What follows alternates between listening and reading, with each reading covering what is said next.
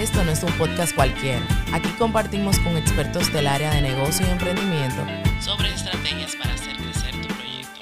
Somos Carla y María y este es un espacio para líderes, para emprendedores, La gente que saca de abajo. Esto es Bajoseadores Podcast.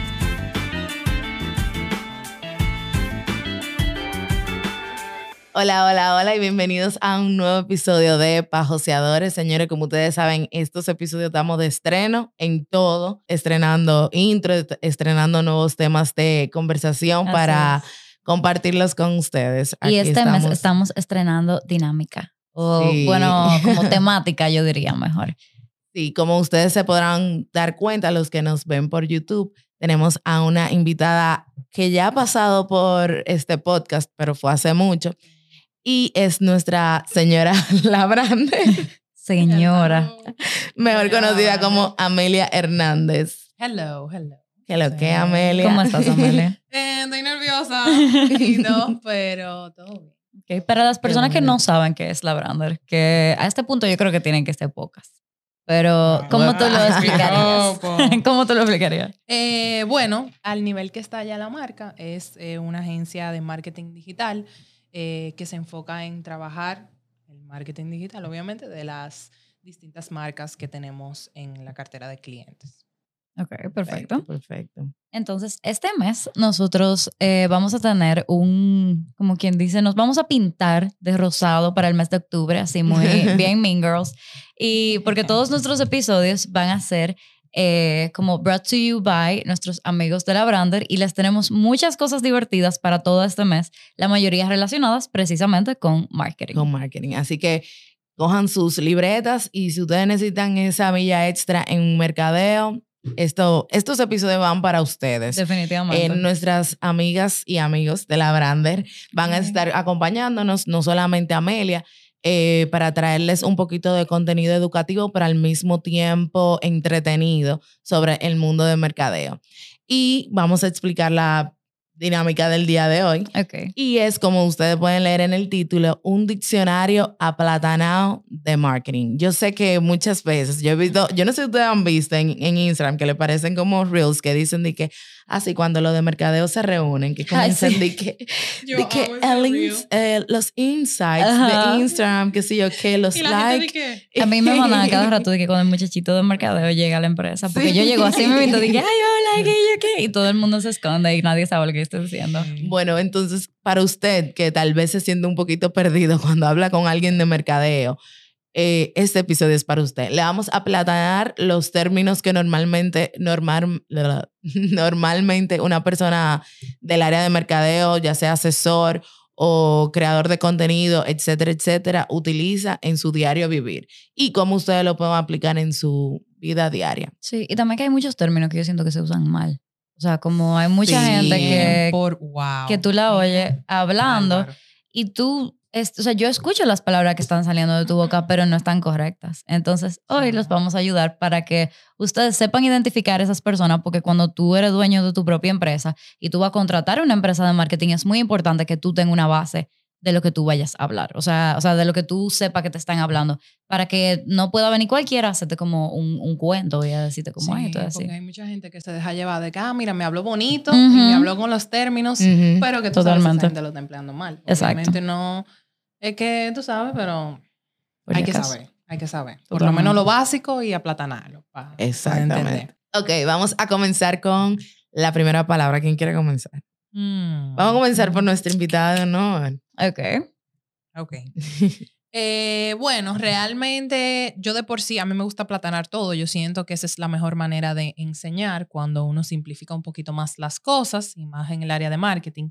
Entonces, eh, algo que a mí personalmente también en la universidad me dio trabajo comprender, entender cómo funciona y cómo se relacionaban, eran los objetivos y las estrategias. Obviamente nosotras como mercadóloga no sabemos eh, la definición tal cual, pero cuando, o sea, un ejemplo muy popular que yo doy en, en las sesiones de asesorías, que María ya está cansada de, de escuchar el mismo ejemplo. Eso es como el pan el- De cada día. De cada día, de la brand, literal. Eh, literalmente, pero es un paso súper importante porque no sé si tú te fijas cuando te venden algo como que, eh, ah, sí, emprende tu negocio, pero primero, lo primero, primero es definir objetivo y estrategia. Pero ¿qué es un objetivo y qué es una estrategia? Entonces, yo siempre digo, ok, tu objetivo es lo que tú vas a identificar como lo que tú quieres lograr, obviamente. ¿Cuál es un, un objetivo sencillo para que tú lo entiendas?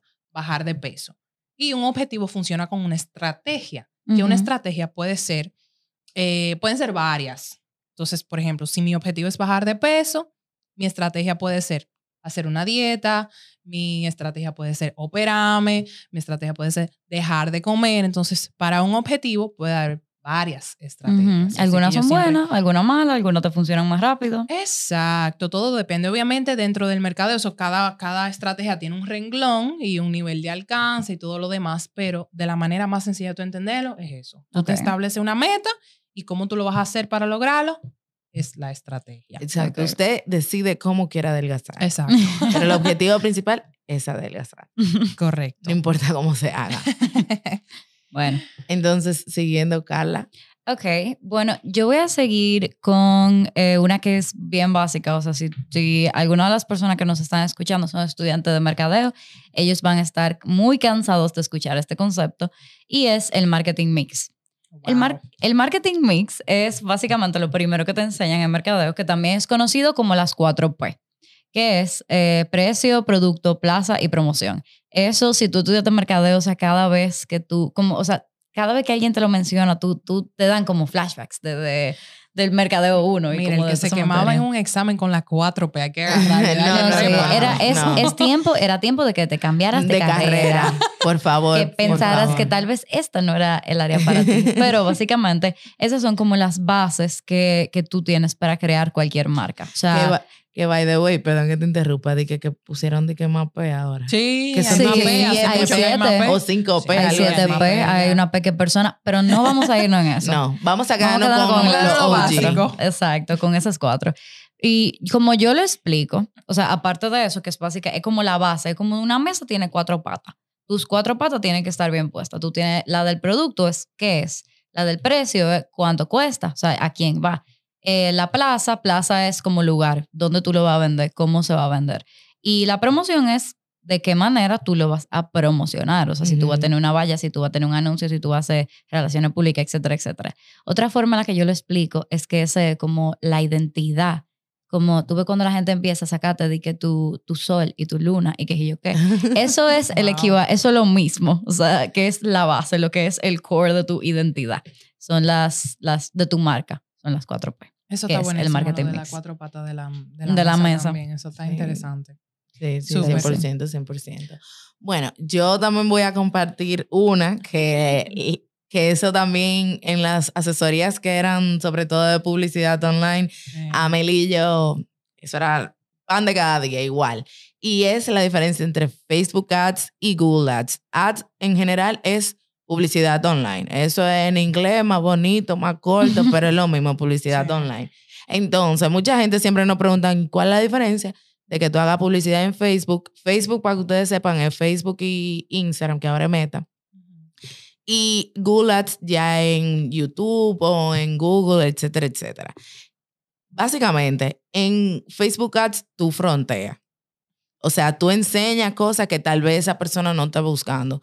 Tú puedes subir los vestidos que tú, que tú vendes, tú puedes, que- o sea, normalmente la gente que compra por Facebook o por, lo, por los Por ads de Instagram. Facebook e. Instagram son gente que no están buscando particularmente eso, pero como que se antojan. O sea, que no lo están, no tan necesariamente buscándolo. Yo me he antojado de par de cosas por anuncios de Instagram. Exactamente. Confirmo. Y Google Ads, si ustedes se dan cuenta, Google es búsqueda. O sea, si alguien está buscando algo es porque lo necesita o porque está pensando en comprarlo. O sea, es alguien que ya tiene en su mente ese producto, ese servicio. Entonces, por ahí es que la gente va a resolver lo que necesita en el momento. Si necesitan un protector solar, van a buscar protectores solares en Santiago. Y los ads de Google lo que te van a permitir es que tu anuncio sea el primero que le salga en la búsqueda. sí. Ustedes ven que cuando ustedes buscan, qué sé yo, eh, una definición de una palabra, casi siempre lo primero que sale es Wikipedia, pero es porque ellos tienen el, como que el, el algoritmo bien como que ya eh, Construido. construido. Pero si ustedes se dan cuenta, cuando ustedes buscan algo, también le van a salir anuncios arriba. Si ustedes ponen pizza en Santiago, la primera opción que le va a salir es la de un anuncio. Así Sí. que básicamente esa es la diferencia. Ok. Sí, para dar respuesta a una búsqueda de Google y entonces atojar al cliente. Ajá, exacto. Si usted quiere antojar, Facebook e Instagram. Si usted quiere que lo busquen, Google. Ok, muy bien. Sí. Bueno, Amelia. Eh, ok. Para, a mí me encantan estos términos, primero Ok. que todo. A mí me encanta throw it out there porque yo siento que son bien útiles, pero también siento que son bien fuertes eh, a la hora de, de tú utilizarlos en una conversación y cuando tú estás aprendiendo también en la carrera, que no sé qué. Pero hay algo que es B2B y B2C. B2C. Ujú. Eh, B2B es business to consumer, eh, perdón, B2B es business to business y B2C es business to consumer. Tal cual, como lo dice en inglés, el business to B2B, business to business, es, por ejemplo, cuando yo tengo una distribuidora y yo le vendo a otra distribuidora que no tiene mi producto, yo estoy haciendo business con otro business, o sea, negocio con negocio. Y cuando yo tengo un B2C, una compañía B2C, es que yo soy una empresa y yo le vendo a un consumidor final. Por ejemplo, la distribuidora le vende a un supermercado, eso sería B2B, Ujú. y el supermercado le vende al consumidor final, eso sería B2C. B2C. Eso Exacto. es una cadena sencilla que uno usa entonces para identificar ciertos tipos de negocio. Por ejemplo, Ujú. la brander es B2C y a veces B2B, B2B. también, tú sabes. O sea, Ujú. cae dentro de las dos categorías, pero por lo general eh, los negocios tienen una sola. que también eso es muy importante. O sea, uno ve esos términos como que tan básicos y tan fáciles, Ujú, pero es sí. sumamente importante tú identificar eso, porque eso va a depender, o sea, eso te va a cambiar la, la vida, yo digo, porque por ejemplo, no es lo mismo que tú seas B2B y que tus marketing, tu marketing Ujú. mix ahí va a variar, va a ser Claro, diferente. y va a ser mucho No, más enfocado. también. Exactamente. Claro, va a ser mucho más enfocado en lo que quiere una empresa. O sea, tú tienes que pensar o como empresa o como consumidor. El consumidor lo que quiere es su producto.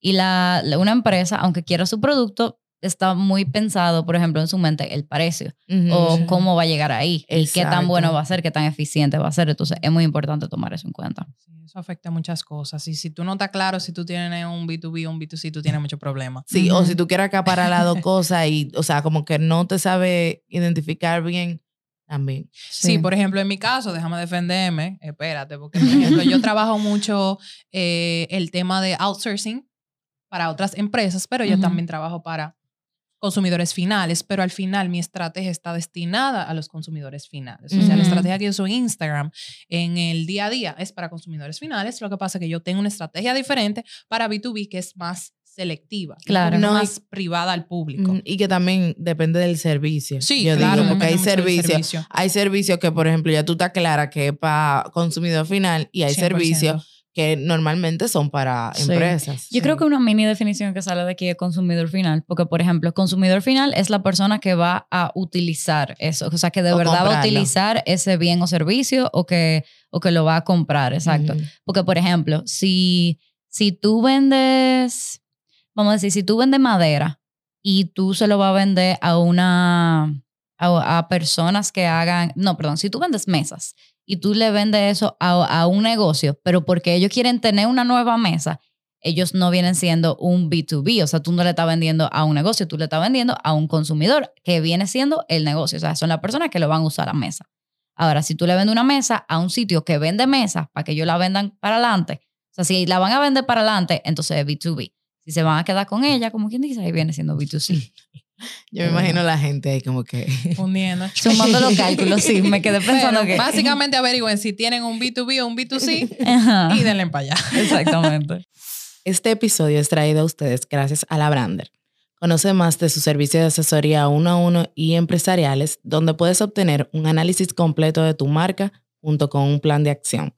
Para más información, visita www.labrander.com o su Instagram arroba labrander. Continuando con la siguiente palabra, es eh, otra que también nos la dan desde el primer día que tú estudias mercadeo, y esa es posicionamiento. Ay, ay, Yo siento que posicionamiento es una palabra que la usan mucho, así como, ay, sí, hay que tener un buen posicionamiento, hay que, hay que Sí. lograr unos buenos insights y un buen posicionamiento y se queda así como en el aire. No, mira, lo que es posicionamiento y branding son dos palabras totalmente abusadas. Sí. en el internet. Sí, y que se utilizan, o sea, todo el mundo te lo dice, te dice, ay, sí, Sí. eso mismo del branding también, y vos de que "Ay, te voy a hacer un branding. Dios, y te Dios. entregan unos colores que tú vas a usar y un logo y todo así. Es un. Interesting. Pero bueno, volviendo a posicionamiento, la definición literal de posicionamiento viene siendo estar en la mente de tu consumidor, o sea, tener un lugar en la mente de tu consumidor. Si yo te digo una bebida, o sea, si yo te digo un refresco y tú me dices Coca-Cola, eso es porque Coca-Cola tiene un buen posicionamiento en tu mente. Ahora, como yo lo explicaría de forma platanada, sería cuando tú tienes un crush en una persona. 100%. Así que yo lo pienso, porque tú ves un color azul y ya tú estás pensando en el tiguerito que tú viste, que tiene epoloche azul y que yo qué. De una vez tú piensas en él. Si tú ves que tú estás escuchando una canción, ay, yo estoy segura que fulanito escucharía esta canción. Eso, eso, fulanito tiene un muy buen posicionamiento en esa mente tuya. a él el cuento del, del ensure. Para que ustedes vean que Dale, tan buen Carla. posicionamiento tenía alguien en la mente de Carla cuando chamaquita. Mira, esto fue hace muchos, muchos años eh, y ya María me puso on the spot, entonces nada, la voy a contar. Pero básicamente hace muchos, muchos años yo tenía, había una persona que tenía un buen posicionamiento en mi cabeza, vamos a decirlo. y él mencionó, él me vio una vez tomando un, un Ensure, una marca X de Ensure, y él me dijo, wow, eh, a mí me gusta mucho. Y de repente como que aparecieron en cada merienda mía, habían dos, así como de milagro. Y ay, mi mamá se equivocó. Ay, Dios. Y yo, ay, fulanito, ¿tú quieres una? Ya que tú estás aquí. O sea, ya que me dieron dos, tú no lo quieres. Y yo así, la ridícula. Eh, no dejen que una persona tenga tanto posicionamiento. Pero el objetivo es de que tú Estar como marca poder crear ese, ese posicionamiento, o sea, que esa persona tenga tanto crush en ti que desde que vea, por ejemplo, Coca-Cola, cuando ve el rojo, que piense en ti, que piense en Coca-Cola. Exacto. Entonces eso es lo que se busca con el famoso Sí. posicionamiento. Y eso se logra a través de tu trabajar tu branding de manera correcta. Pero para el de branding, nosotros tenemos un episodio que es súper deep dive, deep dive en eso y hablando de todo eso. Entonces, Sí, los invitamos a escucharlo. yes. Entonces, siguiendo con la próxima palabra de mi parte, es benchmarking. Yo creo que lo hemos escuchado en el, en- en el podcast antes. Y si usted se junta mucho con gente de mercadeo, benchmarking, usted lo ha escuchado 100%. Sí. Ahora yo pensando, yo creo que hemos hablado mucho de esa palabra, pero nunca la hemos explicado. De que así como la platana, no. Benchmarking, simple y llanamente, brechar.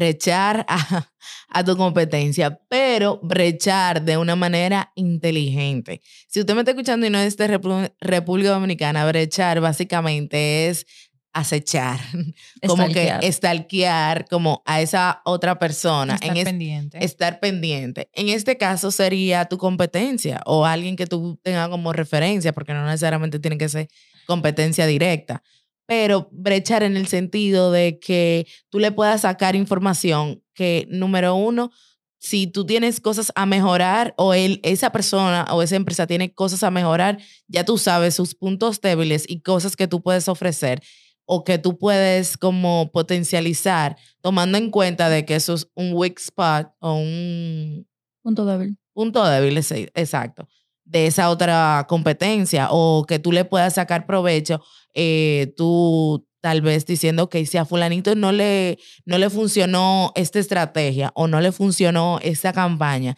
ya yo sé que yo no puedo, por ahí yo no me puedo ir.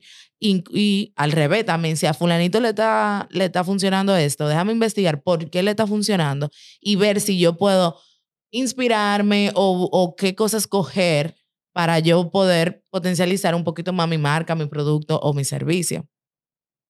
Y sí, básicamente eso. Ok. Me gusta mucho hacer benchmarking. Yo, Sí. María sabe que yo estoy obsesionada con dos agencias fuera del país y yo vivo pensando en esas dos agencias. Pero realmente yo lo veo como, o sea, ni siquiera lo veo como competencia, sino lo veo a manera de que yo lo puedo tomar para crecer. O sea, Sí. es una, una comparación sana. Porque también hay gente que se pone a buscar, ver lo que está haciendo fulanito y no sé qué, y se vuelve como algo malicioso. Sí. Que- No, y que no, no es de que copiar, de que, ah, sí, porque fulanito es 100%. verde, pues yo me voy a poner verde. Si él se tira para arriba, pues, ah, pues yo me voy a tirar para arriba. No, porque tampoco tú no te vas a diferenciar así, sino como que tú tienes referencia. Exacto. Exacto. No, sí, claro. Y si tú tienes, obviamente, cierta dos dedos de frente, como Claro. buen dominicano, ya que estamos aplatanando todo, tú lo haces desde un punto estratégico. Porque, por ejemplo, en mi caso, yo no veo de que, ah, no, déjame ver qué está posteando la agencia de tal sitio, Ujú. sino yo veo como que cuál es la estrategia, cómo ellos están Exacto. mostrando sus clientes, su servicio, que ellos están haciendo para potenciar quizás la comunidad que ellos tienen. en Claro, Instagram, tal vez un sabes. servicio que ellos están haciendo que tú no estabas pensando que podía ser un servicio o- o, un recurso que están vendiendo y no se queda, ay, pues eso se puede sí, vender hasta la aparte. manera en la que la- las, porque son CEOs Ujú. eh, femeninas, féminas, eh, las dos agencias, o sea, yo eso lo veo como que, ok, ¿qué están haciendo ellas para mostrarse como líderes de sus Ujú. agencias sin que se interfiera y se mezcla la cosa? Porque también, tú sabes, no podemos mezclar agencia con marca personal, entonces Claro. eso yo lo veo mucho. eh, nuevamente, sanamente, ¿sabes? Ujú. O sea, sin, sin querer copiar ni nada, simplemente yo, ok, ¿cómo yo lo puedo mejorar? O cómo yo lo puedo replicar y adaptarlo a mi mercado, porque esa es otra cosa, que a veces están haciendo algo En allá China. en. China y tú quieres venir a hacerlo aquí y no procede. no, Entonces hay que tener imposible. bien clara todo a tu alrededor. Claro, claro que sí. Entonces, cuéntanos, Carla, Carla, ¿qué más word. tienes para nosotros? Eh, bueno, sí, la próxima palabra es una frase, no tanto un- una palabra como un término, que se utiliza mucho. O sea, si usted ha trabajado con alguien que trabaja específicamente en marketing digital, específicamente haciendo copywriting o haciendo captions de Instagram, lo va a haber escuchado, que es call, to, action. Call to action, como lo dice su traducción al español, llamada a la acción, básicamente lo que hace es eh, una frase o algo que tú utilizas para invitar a la gente a que haga lo que tú quieres que haga. Porque las personas, aunque tú le pongas un botón, o sea, aunque tú le pongas un botón que diga más información, aunque tú le digas eh, como que, ay, sí, aquí está mi página web, hay un poder en decir las cosas, o sea, en decir, dale clic, en decir, suscríbete. Por eso es que ustedes siempre ven como a, a sus youtubers, a la gente que ustedes siguen en A Instagram, nosotras mismas. a nosotras mismas que siempre le decimos, dale like, suscríbete, eh, coméntanos allá abajo. For sure. Porque cuando tú tienes una orden en tu cerebro, tu cerebro la registra como que, ah, ok, y tú lo haces. O sea, muchas veces incluso inconscientemente. Entonces, para eso es que utilizamos los llamados a la acción, tanto de forma eh, verbal como escrita. Y son muy importantes. Ok, Sí, ok. 100%. Entonces, jefa, diga. Que ¿Cuál es nuestro próximo out. término? Eh, otro término, yo tengo como los términos más heavy, que me gusta. Eh, es- son los KPIs, que en inglés otra vez es Key Performance Indicators. Y eso se usa mucho para la gente ya que trabaja como en ads o que tiene su e-commerce, eh, porque eh, lo que son los KPIs son los, los, la manera de tú medir como el desempeño de tu campaña o de tu email marketing o de tu anuncio, lo que sea que tú estés poniendo que tenga una métrica para medir. Entonces, de manera platanada, eh, y volviendo al ejemplo de perder peso, ¿verdad? Para tener como una línea. si yo tengo una dieta, eh, yo puedo tener varios KPIs. Yo puedo decir, bueno, yo voy a bajar libra, yo voy a ba- bajar kilos, yo voy a bajar tallas. O sea, esos serían los KPIs de lo que tú estás haciendo. O sea, ya en este caso tu anuncio, una Ujú. manera de marketing, tu, tu email marketing. Obviamente en un anuncio tú tienes miles y miles y miles de KPIs. O sea, Claro. no es que miles y miles y miles, pero eh, por ejemplo, tú tienes los clics, tú tienes los views, tú tienes eh, el cost per click, que Claro. es otro término de marketing, que es cuánto te costó, el presupuesto, o sea, Y la más famosa que mucha, muchos de los clientes usan. ¿Cuánto se vendió? Sí, Porque es un KPI. Eso es lo que. Ese Es KPI. KPI, Es el. KPI final, como quien dice, o sea, el más... Ese KPI está muy. Como ya yo siento que hasta dirty. Como. Está, está- sí, hay muchas cosas que están Sí, abusadas. sí. usaba. Porque no- como ustedes sabrán, si ustedes son de mercadeo, saben que no todos los objetivos están enfocados a ventas. Porque, por ejemplo, Y mucha gente no lo entiende eso, que marketing no es vender. No es- marketing es, el no. incentivo a que tú tomes la acción para No, comprar. y obviamente hay ciertas estrategias que su KPI principal es vender. Pero, por ejemplo, si no vamos al término que había dicho Carla anteriormente, que es posicionamiento, no necesariamente tu objetivo, si es posicionamiento, tu KPI no va a ser ventas. Sí. Tu KPI puede ser, eh, ok, cuánta gente, eh, eh, no sé, cuánta gente reconocieron mi marca o cuántas visitas tu, tuvo a- al, al, Al website. al website, etcétera, etcétera. O sea, es, lo que es posicionamiento es más como tú tener visibilidad y que la gente te recuerde. Claro. Entonces no va, no cabe ahí ventas. Así que. Que hay mucha gente que dice como que, ay, pero eso termina en venta al final, porque todo el mundo lo que quiere, toda empresa lo que quiere Claro, es crecer. 100%. Pero ¿qué pasa? Tú no te puedes ir al final del plan en la primera página. O sea, ustedes siempre ven los villanos en la película, cuando están contando su plan elaborado, ellos primero dicen, primero yo tenga tu C. Yo te hice creer que yo qué. Y después fue que yo saqué mi plan. Entonces, lo mismo. Tú primero tienes que hacer creer a la gente una... O sea, no hacerle creer. O sea, de verdad mostrarle las cosas que tú tienes por ofrecer, pero es después de mucho constante reforzamiento, como quien dice que ellos se van a acordar de ti. Y cuando ellos estén pensando como, ay, ¿a qué gimnasio me inscribo para bajar de peso? Que yo voy a pensar en al gimnasio, que yo he visto 500 cosas de ellos, ya lo tengo aquí en el top of mind. Exactamente. Sí. término. Ah, ese otro. no, oye, si no vamos en término. No, no no, a- no, no, no no- terminamos. no terminamos No, no, no. Sí. Pero ya ustedes saben que la Brander está aquí y ella puede hacerle su sesión personalizada para explicarle todos los términos y todo lo que ustedes quieran de su marca. Literalmente hemos tenido muchas asesorías de distintas, Sí. distintos temas. Y obviamente lo bueno de las asesorías es que la gente se como interesa. Se interesa. y. se sinceriza más que todo en el tema de marketing. Porque yo tengo gente que me dice, de que, ah, mira, yo no entiendo mucho lo que marketing. Yo, bueno, vamos a explicarte primero y Claro. después hablamos de tu problema. Y de lo si que tú no entiendes, no, no vale la pena yo quedarme ahí tirando los términos como estamos haciendo ahora sin yo explicártelo. Entonces, Sí, es un 100%. tema. Yo siento que las asesorías son como. Tú ves cómo la gente se da terapia de, Sí. con, psicólogo, eh, con psicólogo. Ujú. Yo creo que las asesorías son como esa terapia, pero para tu marca. O sea, para entenderte como que ven, cuéntame. Eso está fue muy lo que chulo. tú no, pero 100%. Eso está que- chulísimo. que dime cómo tú comenzaste, qué fue lo que pasó, qué tú has hecho, o sea, como que conocer ese background y a partir de todo eso, porque es una investigación bien profunda, a partir de ahí darte las pautas de cómo tú mejorar. Así como el 100%. psicólogo te va diciendo y te va poniendo ejercicios de cosas que tú puedes hacer para tú mejorar tu salud mental y todo eso, así mismo la asesoría, están para hacer eso mismo, pero con tu marca. 100%. Ok, eso me gusta. Sí, no, mira, hoy no hemos ido aquí. No, encantó. definitivamente. Y yo creo que para that. terminar, voy a decir ya la última, Ok. que es, que también la usamos, la, la usamos mucho, es lead magnets.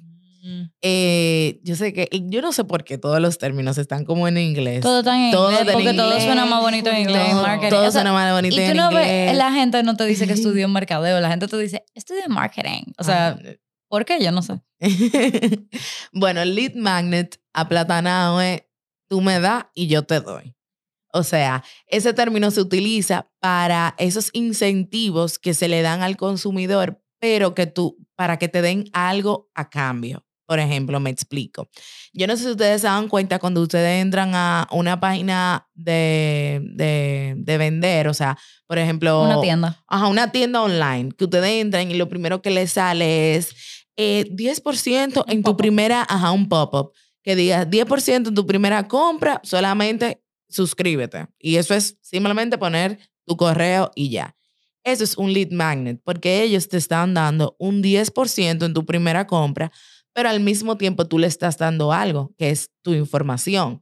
Y ya con ese correo te van a mandar a ese, al correo tuyo 8.500 promociones a partir de ahí. Te lo van a explotar ese correo. Pero, Y, Pero- no, y no solamente eso, o sea, eso funciona para muchísimas cosas más, pero principalmente estas son las cosas que utilizan eh, las, eh, las marcas, sobre todo si son de ropa o de cosas que se venden por internet. un lead magnet también viene siendo cuando yo te doy, por ejemplo, de que ay, sí, o sea, tú puedes venir a una clase gratis, por ejemplo. Sí, exactamente. 100%. No, y llevándolo al área también mercadológica, por ejemplo, yo no sé ustedes, pero yo antes de, mm, obviamente, ser más profesional en esto, Ujú. ya cuando yo empecé el proyecto, yo siempre buscaba como que, ah, marketing vlogs y no sé qué, y plantilla y Ujú. guía. Entonces siempre era como que, ah, mira, te suscribes y te mandamos la guía a tu correo, te Ajá. mandamos el PDF o te mandamos Siempre. el plan de marketing, que no sé qué, o sea, y hay muchos emprendedores y muchos mercadólogos que ahora mismo usan ese, ese Sí. mecanismo de conversión, o sea, con los lead magnet, que te Sí. dan un documento de valor, o te dan una guía, o te dan una clase gratis, o te dan una llamada de 30 minutos para, qué sé yo, para responder tu pregunta. Claro. Entonces, eso va por el mismo lado. Sí, y se le puede sacar muchísimo Muchísimo provecho. O Definitivamente. sea, de verdad que sí. 100%. Y, y más ahora, como hay tanta competencia, o sea, como ahí el, el ambiente es mucho más, eh, que es más difícil tú atraer la, tan- a la atención de, de un usuario o de un consumidor. ¿no? Y que tú puedes personalizarlo Sí. muchísimo más. Y es una vía directa. Sí. Porque, por ejemplo, tú pones un ad y tú no sabes quién le va a llegar, No. pero tú tienes una base de datos. Mm, Eso se lo mandas que a. Carla Moscoso y a y que le salga el nombre. Romano, a mí, yo, yo no sé por qué, o sea, yo sé de dónde viene, yo sé cómo me hace, pero a mí me encanta cada vez que yo hablo un correo, me sale, hola Carla, y yo, ahí, hola, ¿cómo estás? Exactamente, obviamente porque es más personalizado, Sí. se siente más especial. O sea, Claro. mi mamá cada rato me llama y me dice, mira, me dieron 30%, no sé qué, me- hola, Milagros". O sea, te Claro, y uno no tiene el corazón para decirle que eso se lo dieron a todo, A todo el mundo, pero el tuyo dice tu nombre. Exactamente. Bueno, yo creo que este episodio ha sido de muchísimo, muchísimo Sí. provecho. Yo no sé Sí. ustedes. Eh, para ir concluyendo, Amelia, cuéntanos un poquito de dónde podemos conseguir más información sobre la Brander, sus servicios, etcétera. Eh, bueno, me pueden seguir en Instagram como la Brander, así mismo, la Brand DR. La Brander. La Brander. No la no Brand, la Brander, no, no la la Brandear, Brandear, no la no. Brand, la, La Brander. Brander.